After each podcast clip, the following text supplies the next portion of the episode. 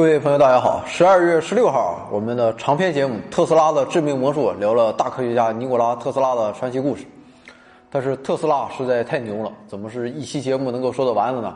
所以我们再补发三期短片来聊聊特斯拉都留给了我们哪些遗产，这些珍贵的遗产又怎样推动了世界的进步啊？怎样引发了我们更深切的反思？那么今天我们介绍一个特斯拉搞出来的一种具有特斯拉特色的发明，叫特斯拉涡轮。啊，或者我们叫它无扇叶涡轮。那么涡轮啊，是一种将流体流动的动能转化为机械能的装置啊，一般在工业上的大名被称作透屏，也就是英文 turbine 啊。而这个词啊，最开始的来源是拉丁文 turbo 啊，意为旋转的物体。那么提到这个 turbo，很多懂汽车的朋友们都很熟悉啊。没错，一般标识上带有 turbo 这个单词的。就表明这辆车的发动机采用了涡轮增压技术。那么简单的说，就是利用汽车发动机排出的废气，带动叶轮发生转动啊，从而带动进气口的风扇转动，让进入发动机的空气更多，压力更大，促进发动机内部的燃油发生更猛烈、更充分的燃烧。那么通过这种涡轮增压的技术，可以让汽车更有劲儿，使用较小的发动机排量，就能获得媲美大排量发动机的马力输出。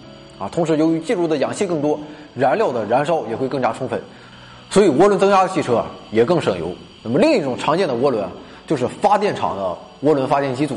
那么通过火力或者核能把水烧成高温蒸汽以后，由于高温蒸汽的压力非常大啊，蒸汽会通过巨大的涡轮叶片带动发电机旋转发电啊，将蒸汽的动能转化为机械能，再转化为电能。风力和水力发电站就更加简单了。直接使用高速的气流或者水流冲击涡轮的扇叶，从而带动发电机旋转发电。水流的动能转化为机械能，然后又转化成了电能。但是这种传统的涡轮啊，自身存在着一些固有的问题，就是效率十分低下。而且在当时啊，由于相关的空气动力学原理啊没有被发现，流体的能量很大一部分并没有转化成机械能，而是以摩擦生热的形式损失掉了。那么后来经过改进，这一问题啊已经有所缓解，但是效率仍然处在比较低的水平。后来人们发现，提高涡轮进气口与出气口的压力差，就可以有效的提高叶片式涡轮的效率。那么这样就只能通过提高涡轮进口的压力来实现。那么在蒸汽发电机或汽车发动机涡轮中，更高的压力就意味着更高的温度，压力和温度的提高对涡轮材料的要求也进一步提高。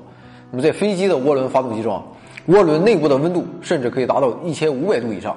那么这是对。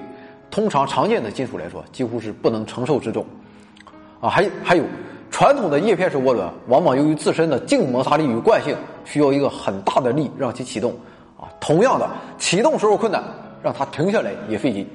那么怎么解决这些问题呢？我们就不得不记出大神特斯拉了。那么当年特斯拉在与爱迪生进行电流大战的时候，曾经系统的研究过水水力、火力发电机，所以特斯拉自然对涡轮有着很深的理解。在发现传统叶片式涡轮的种种问题后，啊，特斯拉就开始构思一种全新结构的涡轮装置。那么，在特斯拉所处的二十世纪初啊，人类逐渐发现了一种被称为边界层效应的现象。啊，德国大科学家路德维希·普朗特，这哥们儿就是我们中国航天那期介绍过的冯卡门的师傅啊，钱学森的师爷。那么，普朗特凭借着对这一现象的深入研究。啊，在空气动力学中，啊成为了祖师爷的存在，被称为空气动力学之父和现代流体力学之父。那么，普朗特经过研究发现，在流体与物体的接触面上，流体会形成一层薄薄的片状结构。那么，为了方便说明啊，我们拿在水管中流动的水来举例。那么，在水管中啊，尽管总体上看来水流整体是向前流动的，但是具体到不同的位置，水流的速度是不同的。那么，在紧紧贴近水管管壁的位置，水流几乎是不动的；而越靠近水管中心位置，水的流速就越快。那么，最后接近于主流的水流速度。这一个片层区域就像是被粘在了水管内壁上。那么，这一个流动缓慢的片层状结构就被称为边界层，或者称为负面层。水的流速越快，这种边界层的现象就越明显。那么，普朗特还发现。在这个边界层内部，靠近管壁的速度慢，远离管壁的部分速度快。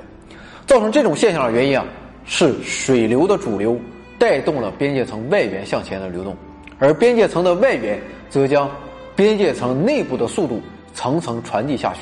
那么，随着速度的传递，边界层内部的水流速度逐渐降低啊，最终当到达管壁的时候，速度降为零。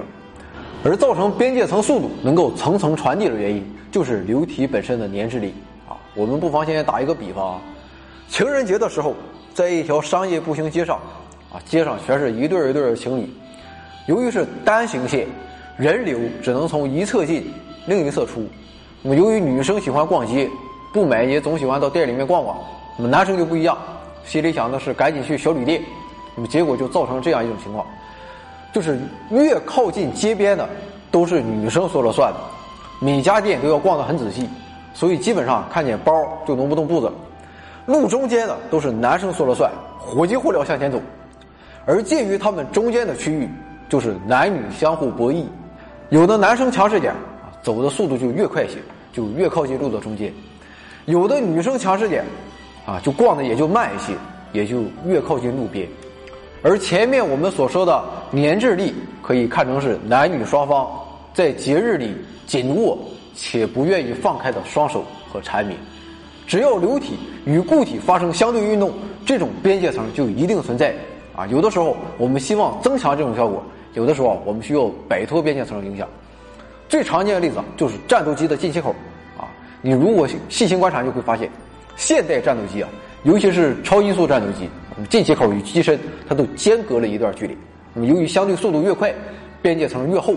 对于超音速飞机来说，如果将进气口啊紧贴在机身，那么进气口将淹没在气流的边界层内部，这就造成发动机的进气口进气速度很慢，会严重影响发动机工作。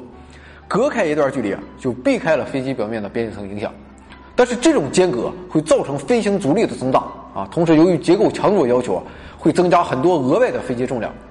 现在最新的解决办法是改用 DSI 进气道啊，中文全称无负面层隔道超音速进气道。那么通过在进气口前方设计一个合适的鼓包，将边界层导向外侧，从而不影响进气。那么这样就可以将进气口设计紧贴在机身上。那么经过普朗特研究，流体力学中边界层的秘密大白于天下。聪明的特斯拉立刻运用这一成果，设计了一款新型涡轮。这就是今天的主角。无叶片特斯拉涡轮，特斯拉涡轮的核心啊，就是许多张间隔缝隙很小的圆形薄片那么高压流体从薄片的外缘进入，然后从薄片中间部分流出。流体在流经圆形薄片缝隙的过程中形成边界层。